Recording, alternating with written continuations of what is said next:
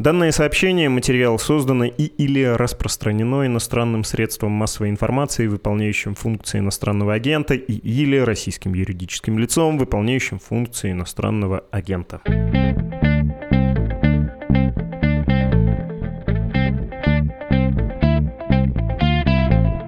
Здравствуйте, вы слушаете подкаст «Что случилось?». Он посвящен новостям, которые долго остаются важными. У микрофона Владислав Горин. У нас новая традиция в подкасте появилась. Я читаю предуведомления сам теперь об иноагентстве, я имею в виду эти объявления, но зато в конце эпизода зачитываю ваши письма. Их уже довольно много, все будет прочитано, не переживайте. Пока, чтобы не терять времени, приступим к делу. Спешу представить вам Александру Филипенко. Привет. Привет, привет. Формально, официально Александра старший научный сотрудник Института США и Канады Российской Академии Наук, кандидат исторических наук, неформально по-русски исследовательница, американистка. О чем хочется поговорить?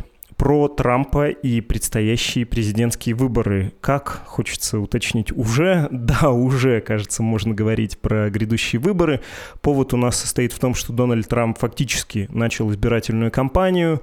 В тот раз он тоже, надо сказать, рано начинал. Сейчас, кажется, еще раньше стартовал, закладывает новые политические традиции в Америке. Во-вторых, у него дома ФБР провело обыск, что, в общем-то, и поразительно, и скандально, и невиданно. Даже такие злодеи карикатурные, как Никсон, не удостаивались ничего подобного.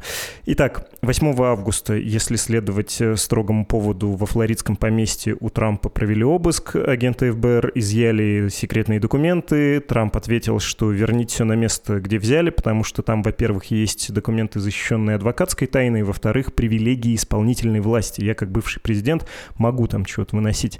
В целом, это дело о воспрепятствовании правосудию и о возможном нарушении закона о шпионаже.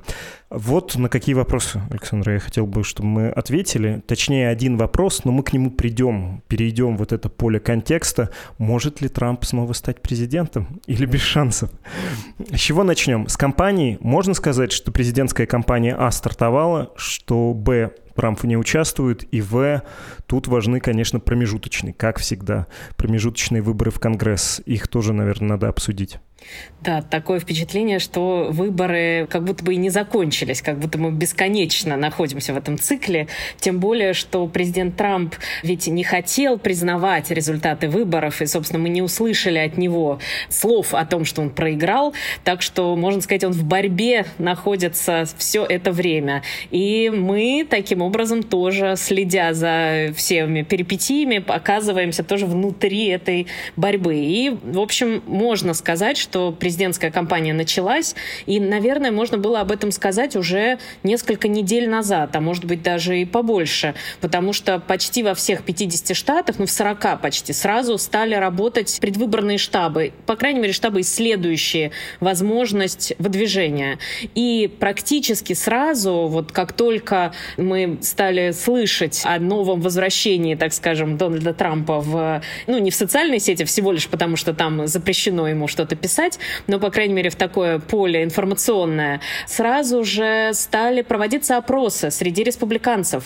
Будут они голосовать за президента Трампа, если он будет выдвигаться на выборах, и если выборы пройдут в ближайшую субботу или ближайший день какой-то, либо не будут голосовать. И вот опросы последние показывают, что 57% избирателей, зарегистрированных республиканцев, именно республиканцев, поддержали бы президента Трампа, если если бы он решил баллотироваться, если бы праймерис проводились вот буквально на днях. Это по информации Политико и Pew Research Center.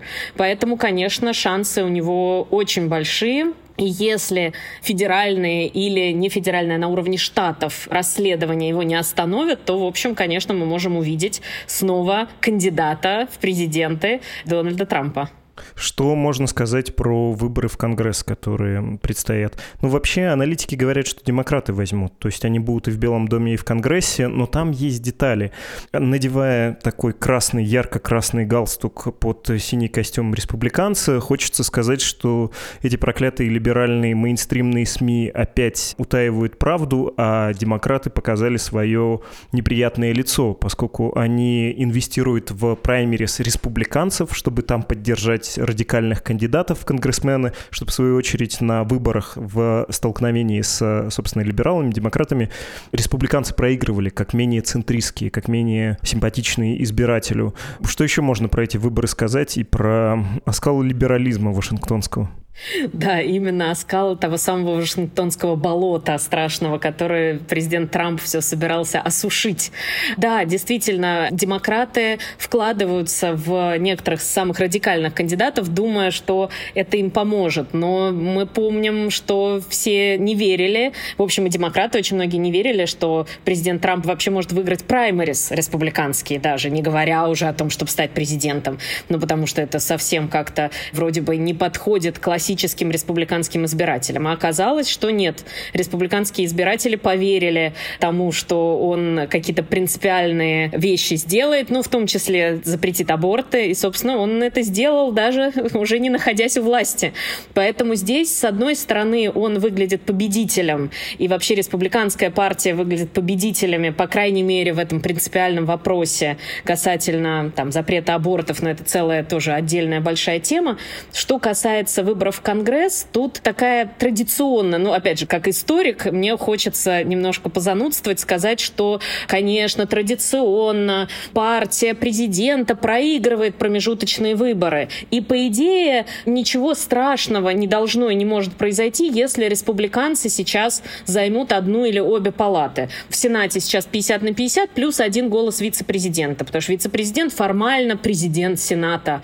И вот, э, значит, Камала Харрис может решающий голос свой подать, и таким образом перевес будет у демократов. Поэтому, в общем, 50 на 50 минимальное преимущество в Палате представителей, в Нижней Палате. И, как всегда, переизбирается одна треть.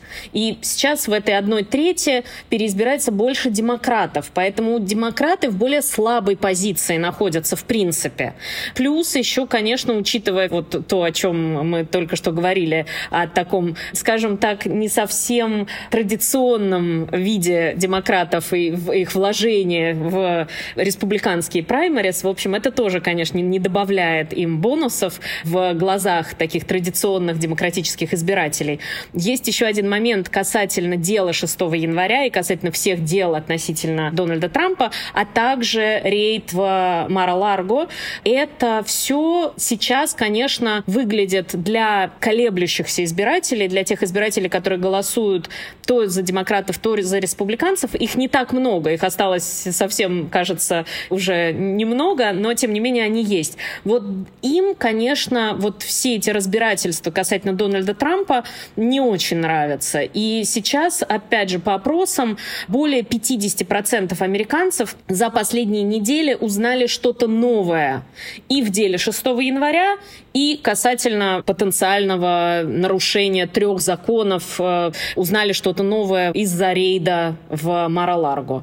Вот больше 50% американцев говорят, что они узнали что-то новое. И значит, потенциально это могут быть в том числе и колеблющиеся избиратели, которые скорее тогда будут голосовать уже за демократов и поддержат демократов. Поэтому здесь, несмотря на то, что традиционно демократы должны были бы проиграть хотя бы одну из палат, и несмотря на то, что они в более слабой позиции находятся из-за того, что больше демократов переизбирается сейчас в Конгрессе, действительно есть такое ощущение, что они могут сохранить обе палаты. Ну или, по крайней мере, палату представителей сохранить. Поэтому, в общем-то, республиканцы многие и яростно утверждают, что это абсолютно политическое дело, и что специально рейд в Мара-Ларго был проведен прямо за 100 дней практически до промежуточных выборов. Марлаган, на всякий случай объясню, это поместье флоридское Дональда Трампа, где, собственно, агенты ФБР проводили обыск. У меня есть небольшое уточнение по поводу победы демократов. А у Джозефа Байдена все-таки не очень большой рейтинг. Недавно, несколько недель назад, он был рекордно низким, 36%, потом стал отрастать понемножечку опять, сейчас выше 40%, и я тут, э, доверившись Нью-Йорк магазин, могу сказать, что промежуточные выборы, которые исторически проходили с получением администрации, точнее партии, которая находится в Белом доме, еще и контроля над Конгрессом, там у президентов были серьезнее намного рейтинги. У Кеннеди в 62-м 61%, у Билла Клинтона в 98-м 65% и 67% у Буша-младшего в 2002 году. У Байдена, повторюсь, 40%, ну то есть ощутимо меньше, плюс его, наверное, уверен, губит экономика, инфляция, цены на бензин, прочая проза жизни. Почему у демократов все еще есть большие шансы? Ну, вот как это не удивительно, тот факт, что растет рейтинг э, Дональда Трампа, помогает и рейтингу Джозефа Байдена. Это может показаться несколько странным, но демократы готовы были бы и хотели бы видеть кандидатом в президенты в 2024 году другого человека. Об этом говорят большинство демократов. Они хотели бы видеть больше молодых законодателей в Конгрессе. Они хотели бы видеть больше людей, которые ближе к ним по возрасту, более молодые, молодые, более прогрессивные и так далее, и так далее. Тут э, вспоминается сразу Берни Сандерс, который очень прогрессивный, но по возрасту ближе к Джозефу Байдену. В любом случае, большинство демократов хотели бы видеть другого кандидата, хотели бы видеть больше молодых в Конгрессе, но перспектива как раз боя тяжеловесов, скажем так, добавляет рейтинг Байдену и добавляет рейтинг тем демократам, к которым уже привыкли, тому самому Вашингтонскому Вашингтонскому болоту, про которое говорил Дональд Трамп, с которым он хотел бороться. Тому самому Вашингтонскому истеблишменту. Большинство демократов все равно, конечно, хотят победы. И тут э, немножко на второй план отходят личности. И вместе с ростом рейтинга Дональда Трампа среди республиканцев начал потихонечку расти рейтинг Джозефа Байдена среди демократов. И если Дональд Трамп будет выдвигать свою кандидатуру и официально объявит о выдвижении своей кандидатуры на выборах в 2024 году, то больше шансов, что Джозеф Байден пойдет на выборы в 2024 году, и больше шансов, как мне кажется, увидеть более традиционных, скажем так, демократов, кандидатов от демократической партии на выборах в Конгресс, и их будут больше поддерживать сами демократы, понимая, что Джозеф Байден приводит с собой такую вот тяжеловесную демократическую партию, против которой нужно бороться профессиональным и очень серьезным политикам, которые готовы к такому жесткому противостоянию и одновременно которые могут перетянуть немножко на свою сторону хоть какое-то количество республиканцев. Поэтому здесь это такая странная немножко корреляция, но тем не менее вот она есть. Почему нам сейчас так легко представить, что на выборах 2024 года мы будем иметь дело с двумя вот этими, в общем-то, заслуженными умудренными опытом и годами, чего ж греха таить, без эйджизма, но все-таки господами. Почему Дональд Трамп и Джозеф Байден, почему один так популярен и второй представляется антидотом ему или наоборот. И, ну, честно, вот эта система, которая имеет разнообразное количество инструментов политического выдвижения, они работают, в общем-то, эта система как раз и настроена на поиск оптимального лидера. Почему мы думаем, что она будет ехать по той же самой колее, что ехала еще несколько лет назад, когда Трамп только победил? Ну, то есть так, совсем если грубить, то, конечно, Хиллари Клинтон и Джозеф Байден, ну, велика ли разница?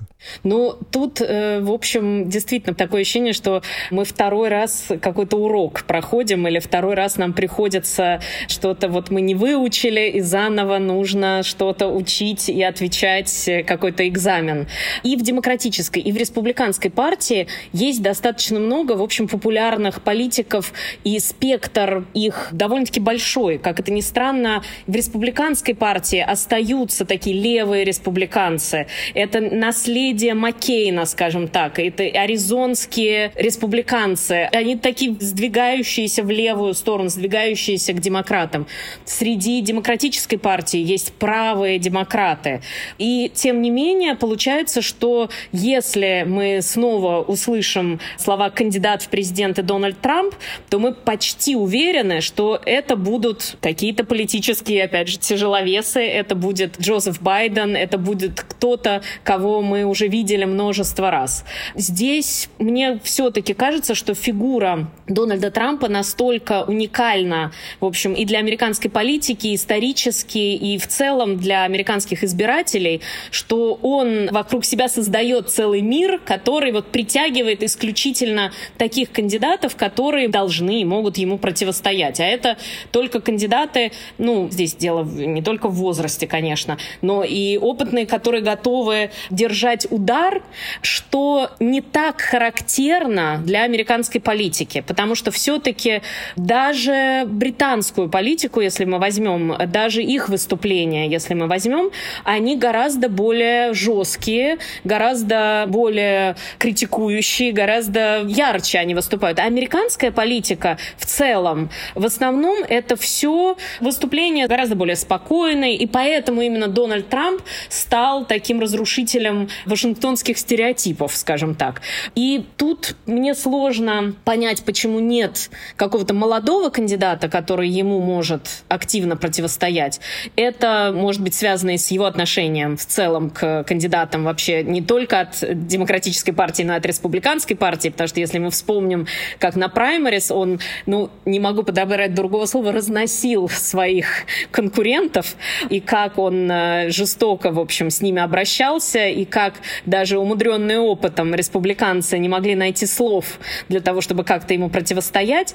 Вот здесь нужен какой-то человек, какой-то кандидат от демократической партии, который сможет этому вихрю противостоять каким-то образом. Сейчас такое ощущение, что исключительно Джозеф Байден, демократы действительно не хотят видеть его кандидатом, но как только заходит речь о Дональде Трампе, такое впечатление, что только он может что-то противопоставить Дональду Трампу. Потому что если посмотреть на результаты работы Джозефа Байдена, если мы отставим экономику, да, экономика топит однозначно, но если мы отставим экономику, то получается, что он очень успешный президент. Он, в общем, выполняет многие свои обещания.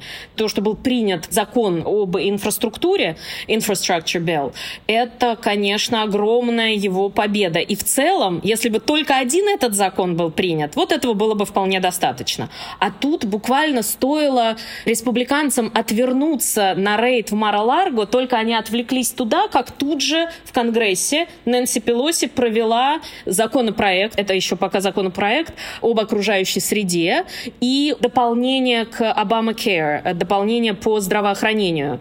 Это тоже два очень серьезных закона. Ну, президент Байден должен их подписать, и это очень серьезная победа. Другое дело, что, конечно, американцы в любом случае в первую очередь смотрят на экономику. А экономика, ну, слово рецессия все опасаются говорить и стараются его не говорить, но экономика в тяжелом очень положении. И, в общем, экономически все сложно. Поэтому нужно сказать, что Байден, если исключить экономику, хотя этого делать нельзя, но только смотреть на законодательные инициативы, он довольно-таки оказался успешен.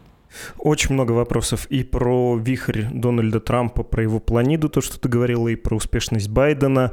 И про это я обязательно уточню про оба эти пункта. Но хочется вернуться на несколько лет назад, чтобы понять э, нынешнее положение Дональда Трампа и вот эту его непрекращающуюся уже много лет избирательную кампанию. Он уже в третьей, по большому счету, кампании участвует, да, не приходя в сознание, не выходя из нее не разлогиниваясь из Твиттера, если бы его там не заблокировали.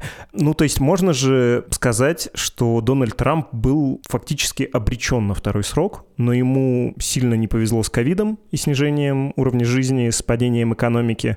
И, во-вторых, конечно, Капитолий тут э, поддобил уходившего тогда президента, его поведение это многое перечеркнуло. Удается ли сейчас это компенсировать? Ну, то есть, чтобы понять все еще потенциал этой фигуры, можно сказать, что он, в общем-то, в последние последние недели в том числе начал преодолевать вот эти последствия, которые играли против него, вот эти факторы, которые играли против него?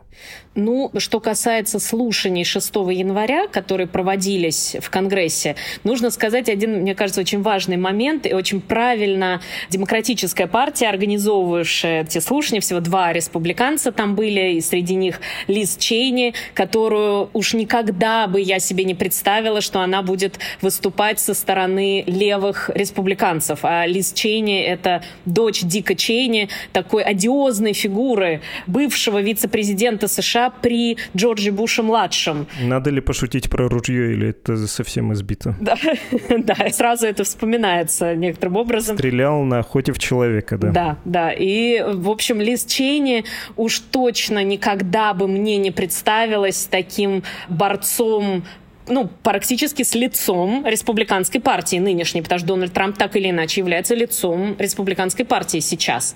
Так вот, эти слушания 6 января, их было 9, если я не ошибаюсь, еще продолжатся слушания в сентябре. Продюсером этих слушаний был один из голливудских уже тяжеловесов, что-то мы все время про тяжеловесов сегодня говорим. Один из голливудских продюсеров, который делал реалити-шоу, делал разные сериалы. И американцы смотрели смотрели эти слушания 6 января, рейтинги были выше, чем у соревнований по бейсболу последних. Что говорит о каком-то небывалом интересе к политике. Мне казалось, что только такие сумасшедшие, как я, смотрят слушания в Конгрессе, там какой-нибудь юридический комитет Конгресса, это все, в общем, мало кому интересно. А тут смотрели огромно, миллионы американцев смотрели. И с одной стороны, можно было бы сказать, что Трамп преодолевал сопротивление, скажем, внутри республиканской партии и снова становился вот тем самым лицом лидером республиканской партии, а вот среди демократов и среди тех людей, которые на позапрошлых выборах говорили, что Хиллари Клинтон как-то тоже не очень нравится, и что-то она уничтожала какие-то сообщения, и какое-то было недоверие к Хиллари Клинтон. Вот эти самые демократы, которые говорили, что раз нам не дали голосовать за Берни Сандерса, мы вовсе голосовать не будем. Сейчас больше демократов понимают, опасность уже, собственно говоря, Дональда Трампа и опасность того, что он из себя представляет. И нужно сказать, что, в общем, некоторые аналитики, даже в интервью CNN бывший сотрудник ФБР и ЦРУ выступал, Фил Мад такой, и он интересно анализировал, в принципе, предположил, что может произойти еще одно катастрофическое событие или такое же событие, как беспорядки в Капитолии. Он сравнивал то, как Дональд Трамп подогревал вот эти беспорядки в Капитолии и вот угрозы в адрес правоохранительных органов и тот факт, что Дональд Трамп называл это witch hunt и э, не признавал результаты выборов. И сейчас он, в принципе, говорит все то же самое, что он говорил до 6 января, он говорит сейчас относительно рейда в Мара-Ларго и вообще всех расследований, которые происходят относительно его фигуры. Поэтому здесь получается, что он, с одной стороны, преодолевает среди республиканцев, которые, может быть, от него немножко отвернулись, но демократы видят гораздо больше. И, в общем, тут, хотя он, да, был, как правильно ты сказал, обречен на второй срок, скажем так, но все-таки вот это непризнание результатов выборов, это какие-то такие принципиальные основы американской демократии, которые были нарушены. И это для демократов, даже тех, которые могут выступать против Джозефа Байдена или чем-то быть недовольными, это вопросы очень важные, конечно. Поэтому тут он не совсем преодолевает. Я хотел бы ответить такой полифонией целым хором разного рода людей и тех, кто симпатизирует Дональду Трампу с совершенно конспирологических позиций, и тем, кто ближе к центру и не определившийся, говоря об успешности президента Байдена, то, что ты сказала. Вот если они могут склониться на сторону Трампа, то, как мне представляется, примерно по следующим соображениям. Но мы же видим, что происходит с Байденом, что если бы на его месте был Трамп, то этого этого человека просто бы уничтожили. И СМИ, которые рвали Трампа весь его срок на посту. Там ведь э, все шло в дело, и при тамошней американской даже открытости отчетов о состоянии здоровья первого лица всякие были мельчайшие слухи, раздувавшиеся вполне вроде респектабельными СМИ про здоровье, про адекватность президента. Были разнообразные придирки и травля по поводу финансов. Все это было предметом изучения и критики поведения членов команды и семьи. Все очень жестко. А сейчас мы видим, как обращаются с Байденом. У него видимые проблемы со здоровьем. И ничего. Человек, который не может засунуть руку в рукав пиджака, но при этом почему-то общенациональные СМИ, за исключением республиканских и то не самых чистоплотных, это не используют. Мы видим, что у него проблемы с сыном. И помните ведь ноутбук Хантера Байдена, который считали грязным приемом во время избирательной кампании, но даже Нью-Йорк Таймс сформулировала это по-своему, но по сути признала, что это не фейк, что это действительно заслуживающий внимания документ, массив данных, что это валидно. И расследований почему-то мы не видим. ФБР не стучится к Хантеру Байдену, но оно стучится в дом Трампа. Вообще попахивает таким участием госаппарата в политической жизни, что тоже повергает некоторые основы, да, госаппарат должен быть нейтрален, силовики должны быть нейтральны. Нехорошо, какой-то вот прям deep state. Что прощается одному, то не прощается другому. И да, по основному профилю Байден тоже не безупречен. С экономикой трудности, инфраструктурный план принят, но где его эффект? С Китаем и Россией при Трампе, кажется, было лучше, и Трамп не применет об этом сказать, он уже об этом говорит, при мне такой билиберды не было. Ну, то есть, э, ты понимаешь, о чем я? Что это повод для многих избирателей, республиканцев и не определившихся сказать, ой, эти вашингтонские демократы, лицемеры и мерзавцы, а нашего парня они затравили. Нормальный был президент. Ну, то есть, э, насколько сильна позиция Байдена? В общем, такой длинный, но, по сути, уточняющий вопрос. Но немножко хочется вернуться к СМИ и к вопросу о том, почему либеральные американские СМИ, ратующие за свободу слова, так жестко критиковали президента Трампа и так, в общем, нежно обходятся с президентом Байденом. Я сама пыталась ответить на этот вопрос. Потом я вспомнила, какое количество книг было выпущено разными сотрудниками Белого дома в последнее время. Такое ощущение, что американские все вообще книжные магазины завалены скандальными, какими-то невероятными, потрясающими. Такое ощущение, что Дарья Донцова должна эти названия какие-то придумывать невероятные, ужасающие. Fear, там, я не знаю, страх и ненависть в Белом доме. И они вот и были выпущены сотрудниками Белого дома президента Трампа. И я подумала, что это может быть как-то связано как раз с тем, как ведут себя СМИ. Это уже моя конспирология личная. У меня такое впечатление сложилось, что очень многие сотрудники Белого дома президента Трампа поспешили скорее и написать книги, и выйти в эфир каких-то late-night shows, и рассказать, как им тяжело и трудно было работать в этом Белом доме, и как они пытались что-то хорошее сделать, и вот ничего не получалось. Так вот, видимо, на протяжении президентства Трампа они ну, скажем так, сливали информацию, они передавали информацию в СМИ, и, может быть, в каком-то особенно неприглядном виде. А нынешняя администрация, в общем-то, она, может быть, сплачивается вокруг э, президента Байдена и, в общем, старается отвлекать и не привлекать внимание лишнее к каким-то проблемам. Ну, вот таким вот образом, чтобы не было какой-то опасности, чтобы его представлять в исключительно хорошем свете. Но это лично моя конспирология. Мне просто кажется, что сотрудники Белого дома Трампа были сами по себе склонны его критиковать и, в общем, какую-то информацию нелицеприятную передавать в СМИ каким-то образом, ну, не открытым, учитывая то, какое количество сейчас книг было издано и все такое прочее.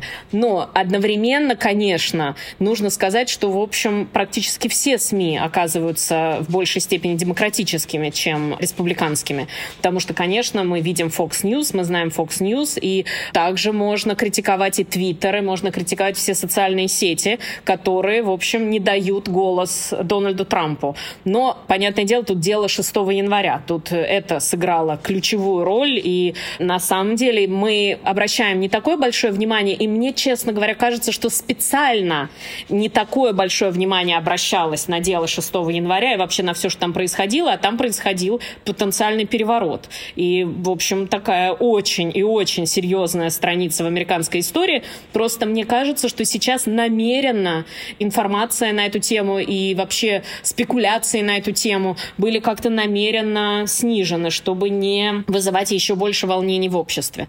По поводу рейда, почему не стучаться к Хантеру Байдену и почему стучаться к Дональду Трампу?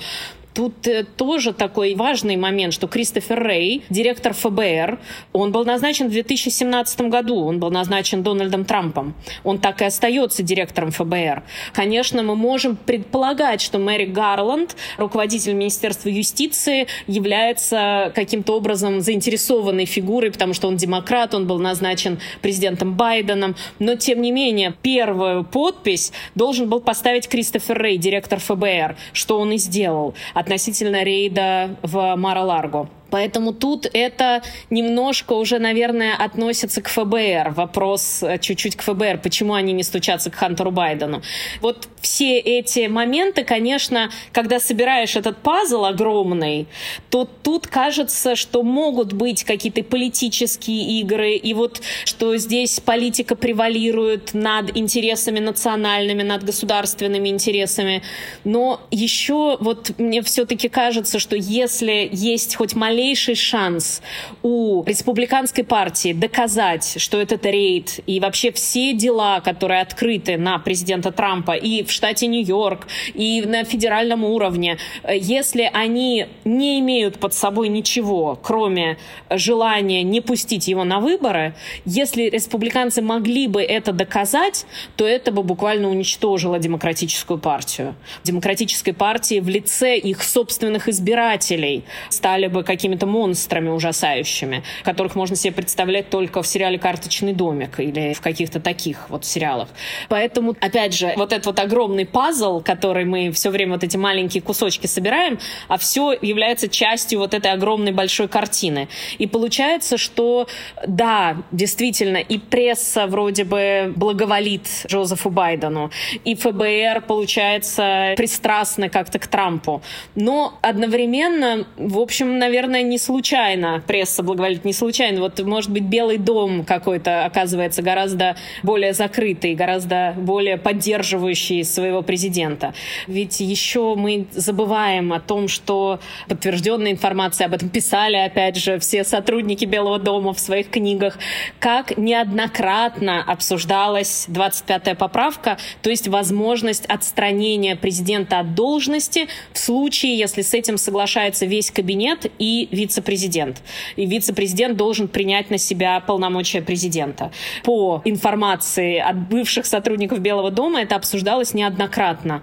Соответственно, сами сотрудники Белого дома, сами приближенные к президенту Трампу, понимали, что нужно как-то его контролировать, а никаких вот эти тоже checks and balances, вот эти традиционные тоже, один из столпов тех самых американской демократии, получается, что они не работали. И единственное, что могло сбалансировать президента Трампа, это, получается, те самые СМИ, те самые журналисты, которых он и выгонял из Белого дома, а потом судьи, в том числе назначенные республиканцами, возвращали их в Белый дом, как произошло с журналистом CNN Джима Коста. То есть получается, что сам кабинет Дональда Трампа несколько раз говорил о том, что, в общем, президента стоит как-то отстранить от должности. Он представляет угрозу национальной безопасности. Поэтому я думаю, что эти нападки СМИ, они в том числе могут быть связаны и с какой-то информацией, собственно, из Белого дома президента Трампа. Ну и если ты возмутитель спокойствия, тем более если у тебя такой стиль работы, а с командой у Трампа был не очень, то ты, конечно, не имеющий сторонников, э, будешь э, в конфликте с системой. Про то, что СМИ берут на себя роль тоже сдерживания и роль противовеса, это хорошее замечание, я про это почему-то никогда не думал. У меня последний вопрос. Про планиду, про уникальность фигуры. Может ли кто-то оказаться на месте Трампа? Может это быть не исключением, не эксцессом, а правилом. Может ли появиться другой человек, быть может, более молодой или наоборот более возрастной, это не принципиально, но другой, который будет занимать примерно ту же самую нишу, и таким образом вот эта конструкция многодесятилетняя двух э, стремящихся к центру больших партий как-то переменится? Или нет, э, трудно себе что-то такое представить, кто бы еще помимо Трампа с его персональными способностями, персональным чутьем мог аккумулировать недовольство, быть э, вот таким резким, неожиданным, ну, в общем, трикстером, человеком, взламывающим систему? Да, именно что трикстером, абсолютно точно. Многие республиканцы старались пойти по пути Дональда Трампа. Многие старались его копировать. Одним из самых успешных, как мне кажется, является Тед Круз, бывший сенатор от э, штата Флорида. Он перенял очень много из стиля общения Дональда Трампа. Дональд Трамп э, ужасающе его критиковал и ну, буквально уничтожал во время праймарис. И после этого Тед Круз понял, что, видимо, единственный шанс остаться на плаву в республиканской партии, остаться видной фигурой в республиканской партии, а может быть потом выдвигаться на президентских выборах, это вести себя как Дональд Трамп. И у него ничего не получилось. У него просто не получилось. Он старался, он максимально старался. Для меня Тед Круз тоже важная фигура, потому что он занимался иммиграционным законодательством. Он был ну, я не скажу левым республиканцем, но он был центристом. И тут он решил, ага, это работает у Трампа, значит, я тоже так смогу. И ничего не получилось. У него очень низкие рейтинги, и говорить о возможности его выдвижения, может быть, на праймерис он снова пойдет, если ему удастся собрать деньги, но он совсем не популярный политик. И такое количество неверных решений он принял. И он копировал Дональда Трампа не только в поведении, но даже в своих выступлениях. Даже как он проводит свои ралли, ралли, тоже с такой громкой музыкой и буквально светомузыкой. Когда Тед Круз выходит на сцену, тут же включаются пушки с конфетти, какая-то музыка. И, в общем, это точно напоминает то, как ведет себя Дональд Трамп. А Дональд Трамп вел себя как э, такой шоумен, настоящий шоумен, какой-нибудь, который что-то продает. И вот он продавал себя гениально совершенно. Получается, что Дональд Трамп пока остается единственным кандидатом такого рода. Если мы смотрим на всех остальных кандидатов, ну, сейчас возник Рон де Сантес, тоже из Флориды. Его называют одним из э, главных фаворитов на выдвижение в 2024 году, особенно если Дональд Трамп не пойдет в 2024 году. Но, возможно, он попробует баллотироваться на пост президента. И если мы возьмем всех остальных республиканцев, именно республиканцев на высшем уровне, скажем так, не на местном уровне, а на уровне национального национальном, на уровне федеральном, это все-таки все традиционные республиканцы из Вашингтонского болота, которые вдруг могут что-то сказать в стиле Дональда Трампа, поддержат те же вопросы, которые поддерживает Дональд Трамп, поддержат те же темы, которые поддерживает Дональд Трамп, но тем не менее, они не являются копиями Дональда Трампа. Они могут попытаться пойти по его стопам, но вот пока это не получается. Может быть, на уровне grassroots movement, может быть, на местном уровне появятся и будут взрощены такие новые Дональда Трампы, но это мы увидим, наверное, там через 10-15 лет. А пока он такой один. И пока такое впечатление, что никто больше из республиканцев, а тем более из демократов, не готов готов так себя вести и не готов э, так сильно выбиваться из вот этого образа американского политика. Поэтому здесь это действительно уникальная фигура, особенно касательно вот вопроса абортов и касательно однополых браков. Такое впечатление, что Дональд Трамп — это такой отзвук 20 века, какое-то эхо. И сразу вспоминается, конечно, Фирс из «Вишневого сада», также и сова ухала, и самовар гудел. Такой же звук был где-то там. Это, наверное, где-то в шахте бадья оборвалась. И Фирс говорит, да, так же и перед бедой было. Перед какой бедой, Фирс? Перед волей но воля в этом смысле это освобождение от крепостного права, но вот также и Трамп ухал, и самовар гудел. Поэтому здесь кажется, что это такой отзвук из 20 века откуда-то. Самовар, значит, да, не бидон. Ну ладно, ладно. А, бидон, бидон, может быть бидон. Вот я, к сожалению, надо было Чехова перечитать. Это всегда полезно. Нет, нет, это неуважительно так называют. Э, Байден, не удержался я. А. Спасибо огромное. Александра Филипенко, исследовательница-американистка. Спасибо.